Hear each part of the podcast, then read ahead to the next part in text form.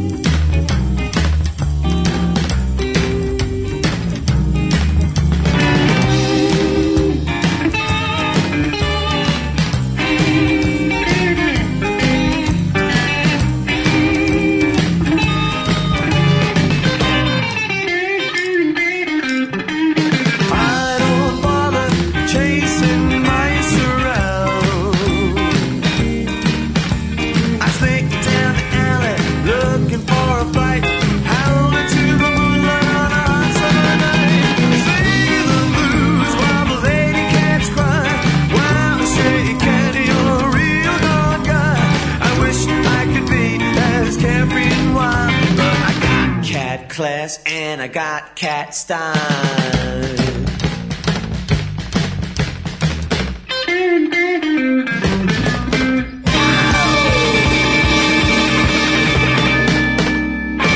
Você está no Trip FM.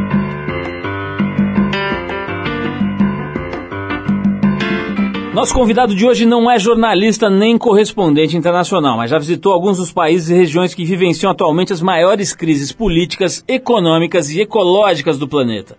Ele também não é surfista profissional, mas já pegou várias ondas excelentes, algumas das mais perfeitas do mundo, e conheceu alguns dos picos mais secretos que existem no planeta. Carioca ele é formado em economia pela UFRJ e durante cinco anos atuou no mercado financeiro, até que em 2008 ele foi demitido do banco de investimento onde trabalhava.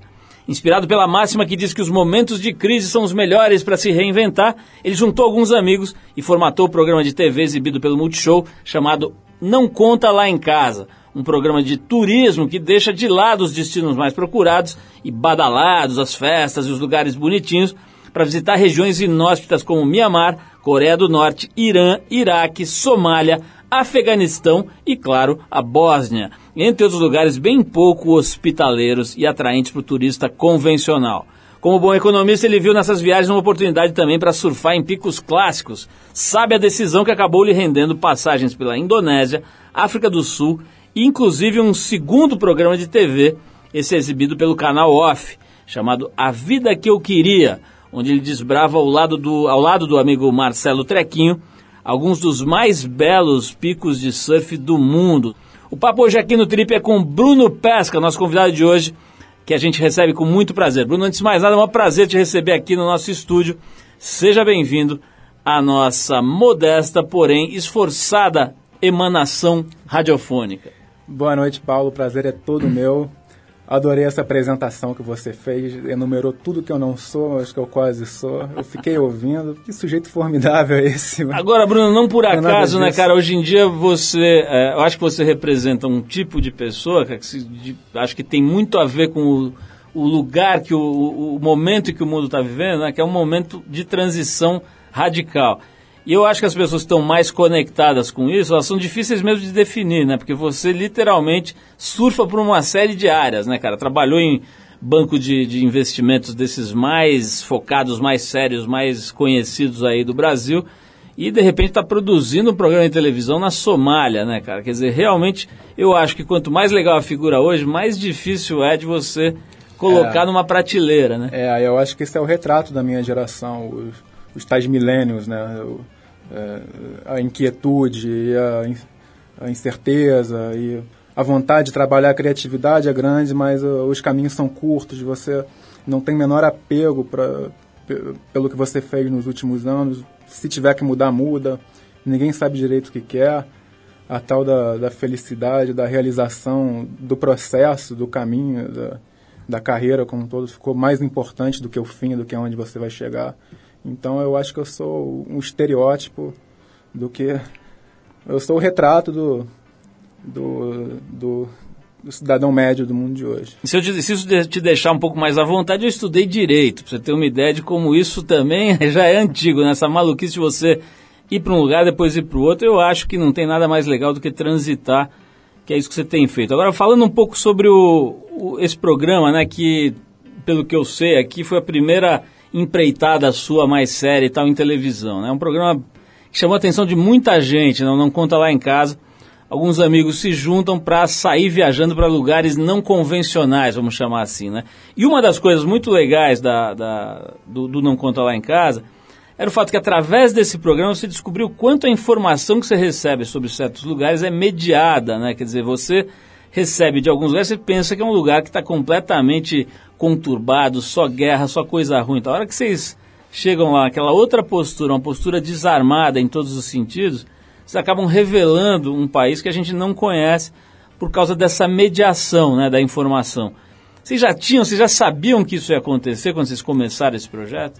A ideia era um pouco essa, a gente tinha esse, esse, essa sensação que isso aconteceria. Então, alguns resultados não foram tão surpreendentes, mas outros foram. O projeto começou meio por acidente, por conta do tsunami na, na Indonésia em 2004, 26 de dezembro de 2004. os meus amigos que viraram depois o diretor da série, produtor e o cara que. A turma toda já estava com viagem marcada, eu já tinha ido para Indonésia algumas vezes, sempre viajei muito para surfar, mas era aquela coisa, vamos tirar 15 dias de férias no meio do ano e vamos lá.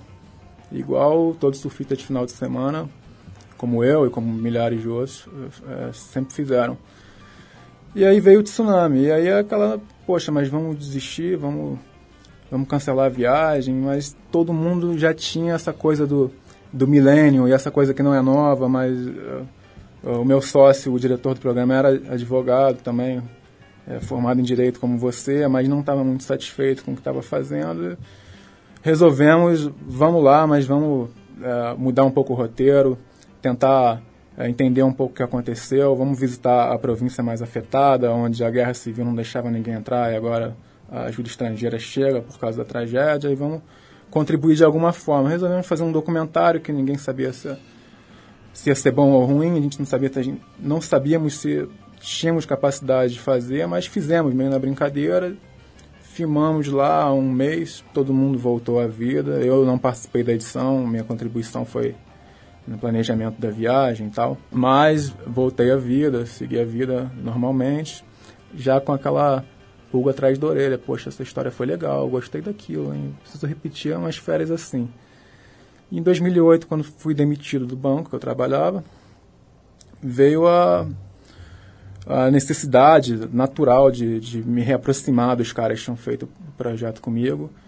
E todo mundo estava em momentos de vida diferentes, mas meio que na mesma na mesma sintonia, no mesmo canal e veio a ideia da série de TV. E aí a história era meio que essa. Eu tinha essa necessidade como economista e como um cara bem interessado nas questões internacionais, eu era sempre muito curioso e muito encucado com essa com a maneira de como uh, a geopolítica, às vezes, ela, ela uh, interfere e orienta uh, o fluxo de informações. Naquela época era muito famosa a expressão do ex-presidente norte-americano George W. Bush, uh, o eixo do mal, axis of evil. E é uma coisa muito agressiva você é, dizer que é um eixo do mal. Os países, os cidadãos daqueles países eram tratados como é, vindos do eixo do mal. E aquilo era, me parecia um, uma coisa importante a ser, a ser debatida, especialmente para o público jovem. Então a gente encontrou essa linguagem para tentar levantar uh, o problema, não trazer respostas, mas uh, trazer as perguntas, trazer as perguntas certas. E para a gente mesmo, nós quatro, foi uma, um aprendizado imensurável. Olha, Bruno, a gente vai voltar aqui, vamos fazer uma pausa para ouvir uma música, a gente vai voltar para falar um pouquinho. Eu quero saber um pouco do aspecto negócio, né? Já que a gente está falando com economista, quer dizer, como é que um programa independente, hoje a televisão, o cenário da televisão se mexeu muito, né? As migrações de audiência, o cabo ganhando uma importância grande, né? O cabo hoje está com milhões de assinantes.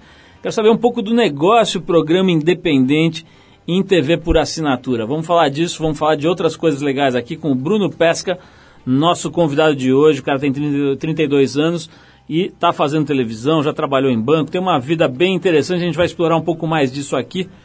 Mas a gente separou agora os Mutantes com aquela faixa genial deles, Ando Meio Desligado, que é do disco A Divina Comédia, ou Ando Meio Desligado, esse é o nome do disco, que foi lançado em 1970, 10 anos antes do pequeno Bruno nascer na belíssima cidade do Rio de Janeiro. A gente vai te lembrar então que na última quinta-feira aqui, o, Tri, o Trip Transformadores promoveu um show bem bonito em tributo a essa banda, né, ao, ao, aos Mutantes.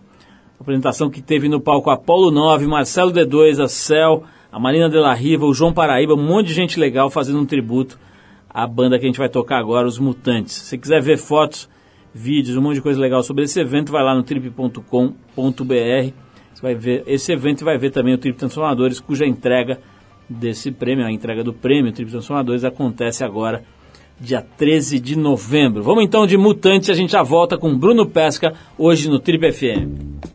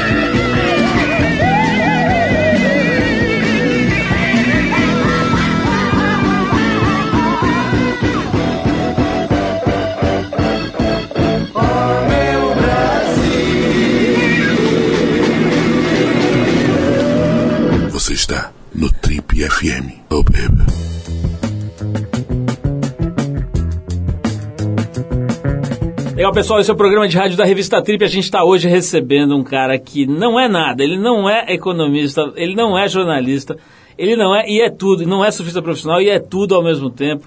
É formado em economia sim pela UFR, UFRJ, pratica o jornalismo aí, né? Tá fazendo programas de televisão que são altamente jornalísticos. Tá fazendo um surf quase de profissional. Aliás, é uma coisa interessante, né, Bruno? Você me corrige se eu, se eu tiver errado, mas esses programas, cara, melhoraram o seu surf assim de forma radical. Também não é para menos, né? O cara vai treinar toda hora nas ondas mais perfeitas do mundo. Eu me lembro, você sempre surfou legal. Eu me lembro dos primeiros programas você lá se defendendo bem. Claro que ao lado do trequinho todo mundo vira meio prego, né? É. Agora, nos últimos programas já dá pra ver que você tá já fazendo um surf muito mais técnico, né? Tá certo o que eu tô falando ou não? É, eu tenho escutado muito isso. Acho que é o maior feedback que eu, que eu da minha desde que eu comecei na televisão não foi nada sobre Coreia do Norte, não foi nada sobre boys, não foi parabéns pela Somália, mas foi o surf, pô, você melhorou, hein? Tá surfando legal mesmo. Agora eu quero. Eu gosto de dizer que, ó, não, eu sou produtor de TV, eu quis colocar uma curva no programa, então é meio planejado, mas de fato as viagens ajudam mesmo. E o- um treinador que nem um trequinho ali, aquela, aquele espelho, você fica Agora, sobre isso, acho legal explorar uma outra, um outro aspecto que não é exatamente uma questão geopolítica, mas acho que é uma questão antropológica, surfística interessante, que é o seguinte. Você sabe bem, cara, tão bem quanto eu, talvez até melhor, que o mundo do surf nas internas tá um mundo meio tacanho, às vezes meio toscão, meio machista e etc. Né? Tem uma coisa altamente competitiva, né? Você vai fazer uma barca dessas de barco na Indonésia, nas Maldivas e tal, cria ali um, um, um microcosmo competitivo machistinho e tal. Tem toda essa lógica Tem. com a qual a gente convive até... São os meninos, né? Quando coloca os Exatamente. meninos é. sozinhos... É, Clube é do que Bolinha rola é. ali, seja aquático ou não, né? E a gente sabe lidar com isso e gosta e se diverte desse jeito. Mas o que eu acho interessante aí na tua trajetória, em especial no programa que está no ar agora, que é o A Vida Que Eu Queria, né? Em que você viaja com o teu amigo de infância, que se tornou surfista profissional, um cara bastante conhecido no meio do surf, é o fato de que você lida com isso de uma maneira mais madura. A impressão que dá para quem está assistindo, pelo menos, é essa. Quer dizer, o que, que eu quero dizer com isso?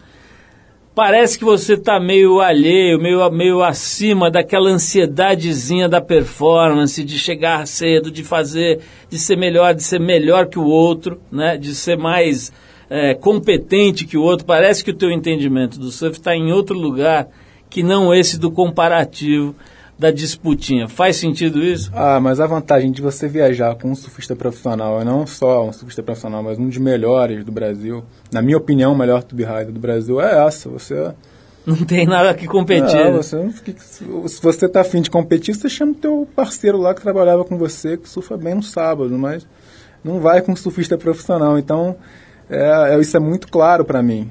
E ao mesmo tempo eu consigo ficar bem à vontade surfando com trequinho. Tem uns caras que intimidam, assim, você vê esse cara, eu fico com vergonha de, de disputar uma onda com ele. Mas como a gente é amigo desde molequinho, então não, não tem essa, não tem... Agora, e fora do surf, como é que você é? Você tem essa característica de ser menos competitivo também? É, o mundo hoje é bem competitivo, né?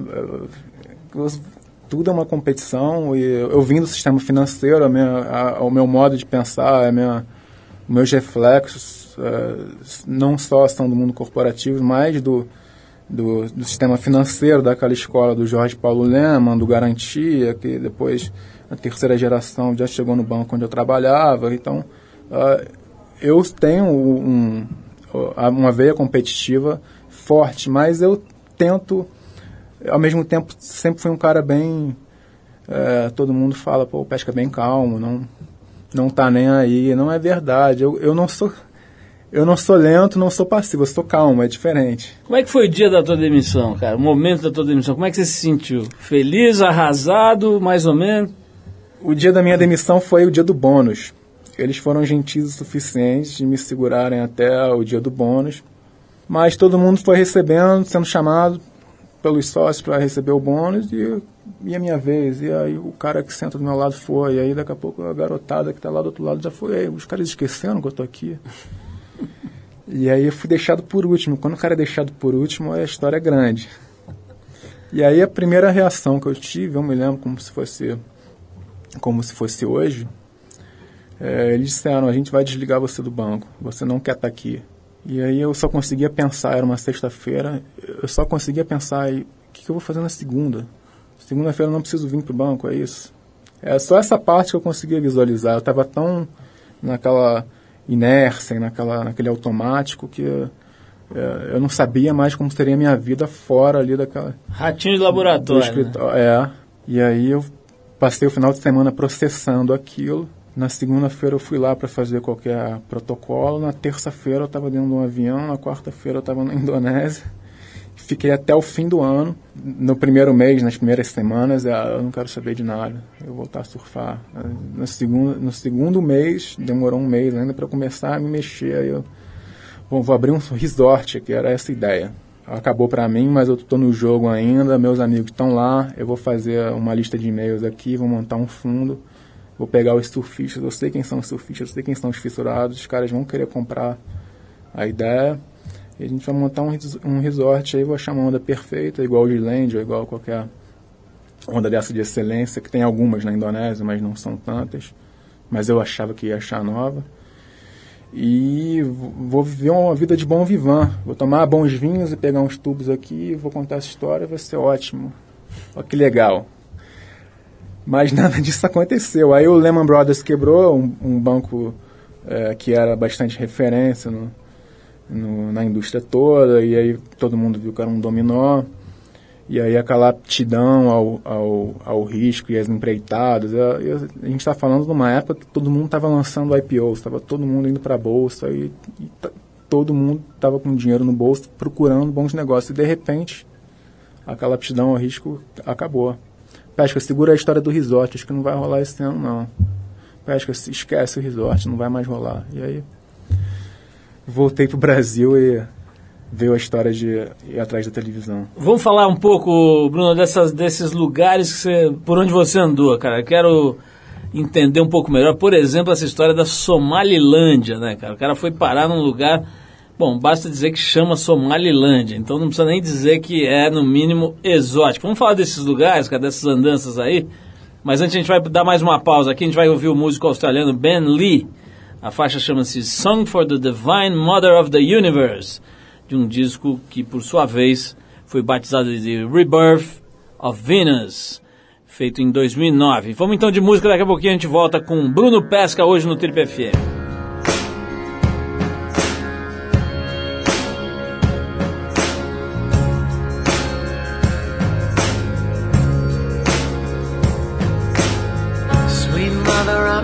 Coming home.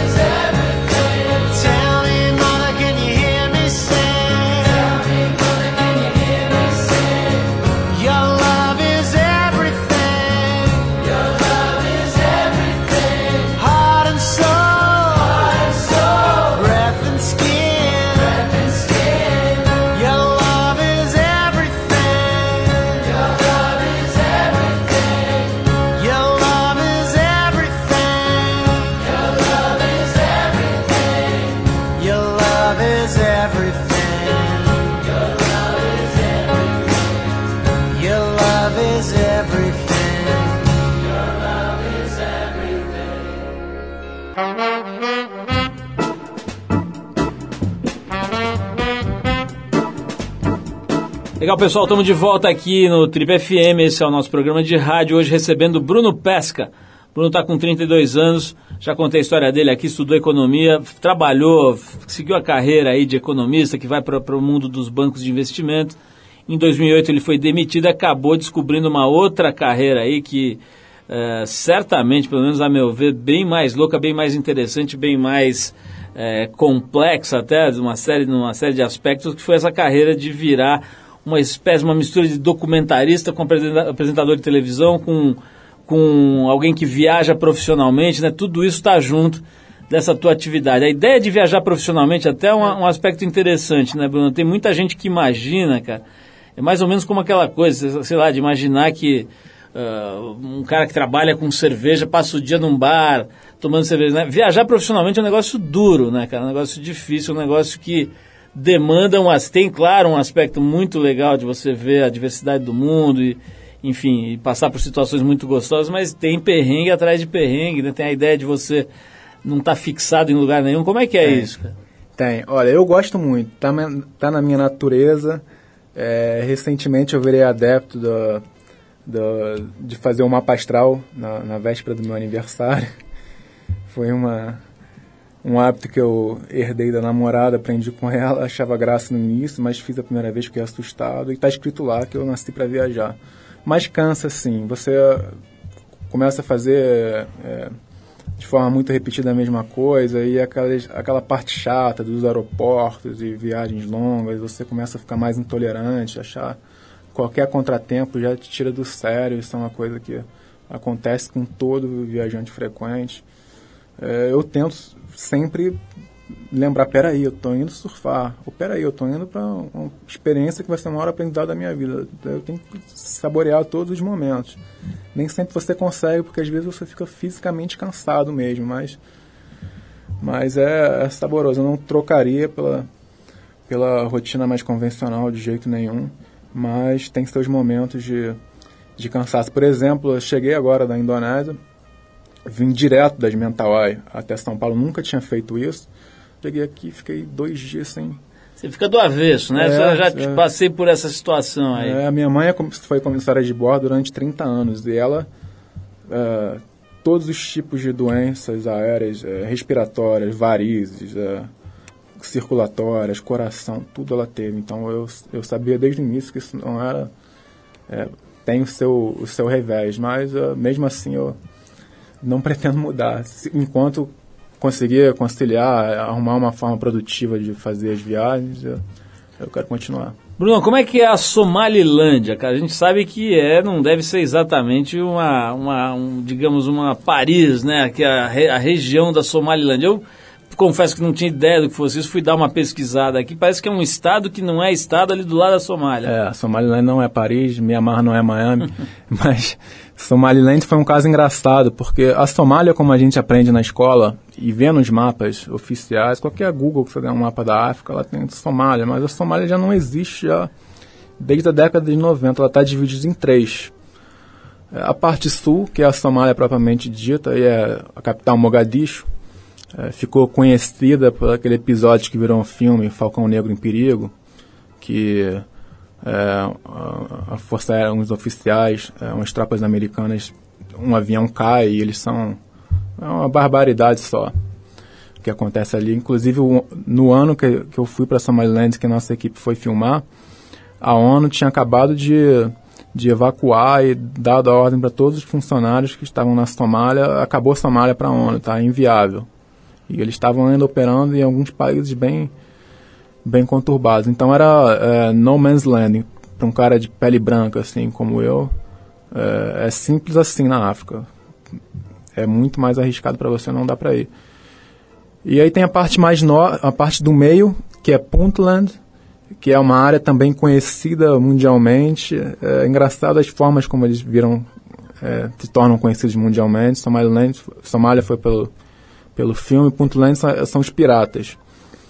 É, os navios cargueiros todos que é, fazem o trazem o comércio da Índia, da China para a Europa, passam por ali e os caras de bermuda, é, num barquinho pequenininho com a K-47 na mão, então três ali quase se afogam, mas conseguem, de cada 50 navios eles conseguem parar um. E aí pedem, ah, eu quero um milhão de euros para liberar. Aí você tem ali embarcado os seus 600 milhões de euros, você dá um milhão de euros, e o PIB deles é esse. Então também é uma área que não dá para ir. Aí tem a parte mais norte, que é a fronteira com Djibouti e, e Etiópia, que é Somaliland, que é uma área mais arrumadinha, eles conseguiram instituir um governo, é, definir os poderes e estão pleiteando independência. O problema é que é, a União Africana, se reconhecer, não só a União Africana, mas todos os foros internacionais, se reconhecerem aquilo, é um precedente é, horrível, não horrível, mas dificílimo para o continente africano inteiro, porque dos 52 países da África, todos têm é, um problema interno, é uma parte que quer se separar. Então ele vai virar uma balcanização, analogia com o que aconteceu nos Balcãs, no, no leste europeu, que se des- desmantelaram todos. E ninguém quer reconhecer aquilo, então eles são, é, coitados, reféns da, da conjuntura internacional, não conseguem se dissociar do, do, das outras duas partes é, somalis. Somália é uma etnia. E sofrem por isso, porque sofrem atentados terroristas da- do Sul, que não gostam dessa história deles quererem tentarem se tornar independentes. Então é uma situação sem, meio que sem saída. E a gente vai lá contar essa história. Bruno, eu te- eu tava pensando aqui, cara, se a gente fosse tentar fazer uma relação é, do gap entre a imagem que a gente tem do lugar e o quanto ele é melhor do que a imagem que a gente tem, qual seria o lugar que, que você acha que estaria mais qualificado, assim, no topo desse ranking? Quer dizer, um lugar que você. que as pessoas em geral aqui no Brasil imaginam que seja O lugar que o horroroso. imaginário é, É o te oposto, traz uma é o oposto da realidade, é. Eu, eu não sei, acho que cada um. Eu podia falar alguns países aqui, cada um no seu aspecto. O Irã na coisa da segurança, porque é, na mesma viagem que eu fui para o Irã, que nós fomos para o Irã, nós fomos também ao Iraque. E o Iraque estava numa situação calamitosa em termos de segurança, e o Irã não. Nunca esteve. O problema do Irã é 100% político. Ah, eles estão enriquecendo, enriquecendo urânio. Ah, eles querem fazer uma desenvolver é, armamentos nucleares, dizem que não, mas querem. Bom, alguns vizinhos ali já têm, mas eles estão agora na, na Berlinda por isso. O, o, o ex-presidente, agora não é mais presidente, faz declarações é, assustadoras e horripilantes sobre, sobre Israel, sobre o mundo ocidental. Mas isso fica na retórica. No dia a dia não tem nada disso. O povo é super hospitaleiro, a segurança nas ruas é, é melhor do que aqui em São Paulo. A Bósnia também, Sarajevo. Sarajevo é uma, uma, cidade, uma das cidades mais interessantes que eu conheci. Em Sarajevo, na mesma quadra, no mesmo quarteirão, você tem uma mesquita, uma sinagoga, é, uma igreja é, ortodoxa cristã, uma igreja católica, quatro é, religiosidades convivendo harmonicamente. Do outro lado, na outra quadra, você tem uma galeria de arte super bacana. Qual foi o momento de maior medo nessas viagens, cara? Que você acha que você correu o maior risco ou que você sentiu mais medo? Eu, particularmente, eu não posso falar pelos meus comparsas, mas uh, o meu caso foi Bagdá. Porque quando a gente chegou em Bagdá, tem um de nós quatro que é bem. Ele tem uma cara de árabe, bem. Parece, parecia um iraquiano. E as pessoas diziam pra ele: você tá tudo seguro. Mas eu tinha um, um semblante mais americanizado. E uh, os motoristas falavam: eu levo você, mas você eu não levo. Botavam pra mim: você não. Você aqui, a sua cabeça vale vale ouro. As pessoas vão querer pendurar você no poste. Então, eu escutava isso toda hora e fiquei com bastante medo. O nosso hotel, que nós ficamos lá, explodiu alguns meses depois. E todos os funcionários que estavam com esse zelo é, por nós quatro, mas especialmente pela, por mim, pela cara americanizada. Bruno não vai, deixa seus amigos. Eles morreram. Então, eu, eu fiquei muito assustado com isso. Vamos fazer mais uma pausa para música, depois a gente volta para falar um pouco mais com o Bruno Pesca. Vou querer falar um pouquinho de surf, Bruno. Você tem quantas viagens vocês fizeram? Se é que dá para contar aí por, por viagem, porque numa mesma viagem eu sei que vocês vão para vários lugares, mas ah, sei lá, quantos países vocês visitaram com o programa, com o trequinho, com o programa de surf mesmo? Eu acho que uns 10, não sei, eu não fiz essa conta. Vamos ainda. falar disso, vamos falar um pouquinho sobre isso também no próximo bloco, mas a gente agora vai com o incomparável, inigualável, o verdadeiro e único Johnny Cash, a faixa Further On Up the Road, do disco American Five, A Hundred Highways, que foi um álbum póstumo e lançado agora, agora não, né, já faz um tempo, 2006. Vamos de música então com o Johnny Cash e depois a gente volta com o Bruno Pesca, nosso convidado de hoje aqui no Trip FM.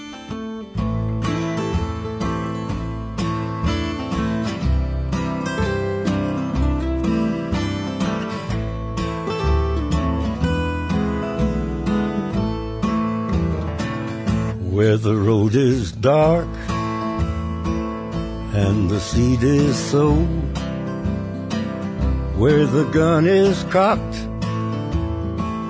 as the bullet's cold, where the miles are marked in the blood and the gold.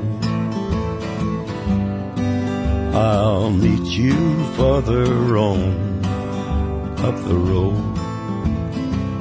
Got on my dead man suit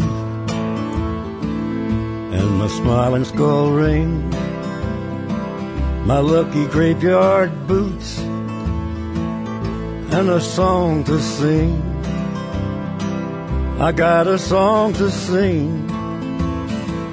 It keeps me out of the cold. And I'll meet you further on up the road further on up the road, further on up the road, where the way is dark and the night is cold. One sunny morning we'll rise, I know, and I'll meet you further on up the road.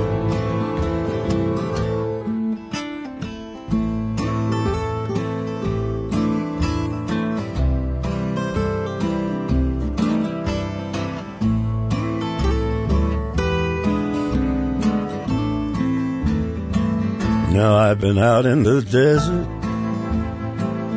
just doing my time, searching through the dust, looking for a sign. If there's a light up ahead, Well, brother, I don't know.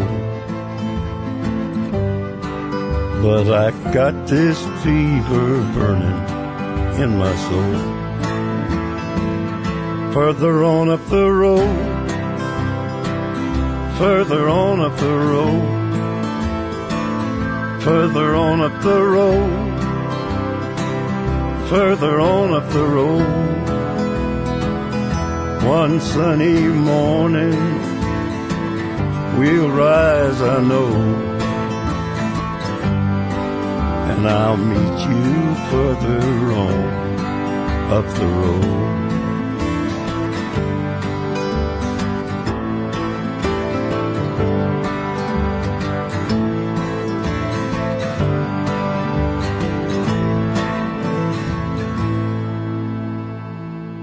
Você está no Trip FM.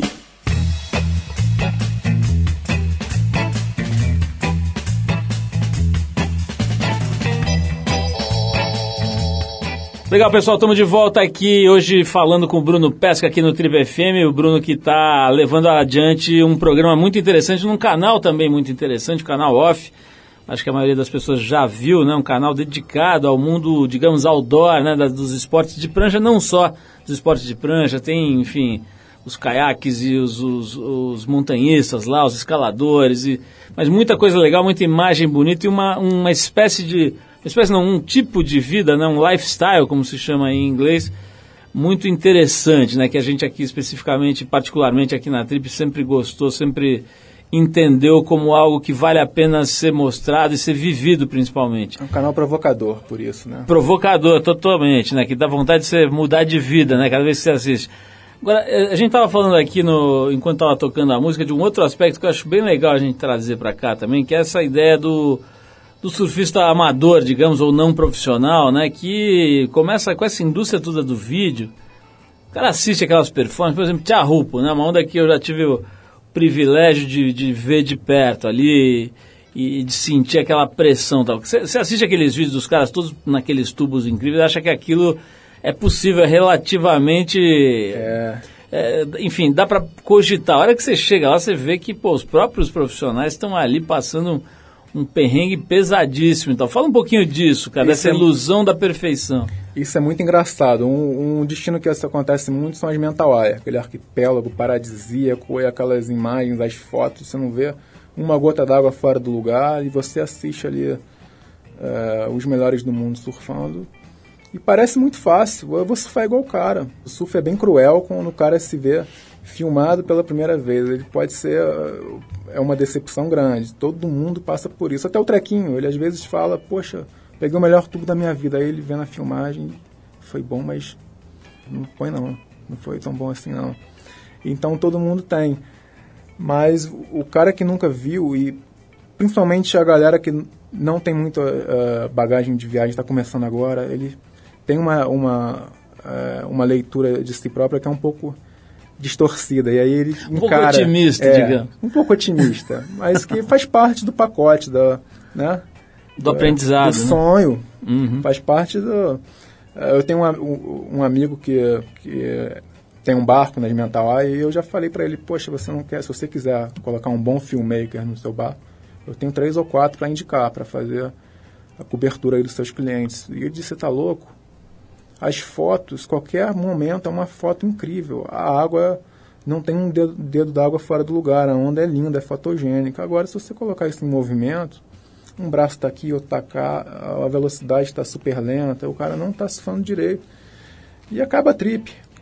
É, Tem gente que leva tão a sério a própria performance, eu entendo bem isso, porque sou surfista fissurado a vida inteira, que fica muito chateado quando se vê ali num choque de realidade. Então é melhor, os vendedores de sonho precisam abstrair essa parte. Agora é interessante, né, que isso também traz um, um outro aspecto, né, de que muita gente faz essas viagens mais preocupada com as fotos e com os vídeos que vai trazer para exibir, do que propriamente do que com, com o que está sentindo durante aquele momento, né? Tem, isso tem agora com. Isso acelerou com, com o Instagram e com as redes sociais. É horrível, não só no surf não, mas você vai a qualquer a um show de música e fica o cara tá. O surf tá. sofre um pouco com isso. É engraçado porque a ideia toda é justamente você se desligar dessas frivolidades. Bruno, a gente vai ter que terminar, adorei o papo aqui. Agora eu vou te deixar uma última pergunta aqui. É o seguinte: imagina que você tivesse a possibilidade de viver um dia na pele de uma outra pessoa. Um diazinho, 24 horas, você vai poder viver na pele de outra pessoa. Você viveria na pele de André Esteves no momento de uma aquisição ou de um grande negócio ou de John John Florence no dia do Pipe Master? Essa pergunta é difícil, hein? Eu gostei dessa pergunta. Eh, Eu acho que John John seria uma resposta óbvia, mas eu não sei não, porque o André Esteves, o que ele faz, apesar de não ter funcionado para mim, de não ter preenchido os meus anseios, eu continuo achando muito interessante. Eu tenho certeza que ele se diverte tanto quanto o John John, não é por dinheiro. Se fosse por dinheiro, ele estaria já numa pousada, já curtindo a vida, E tomando, corre riscos semelhantes também. tomando né? martini. É, e corre riscos semelhantes. Então, é, eu tenho, eu acho que despertaria os mesmos sentidos, assim. Em mim, admiro ambos os casos, mas eu não sei, talvez...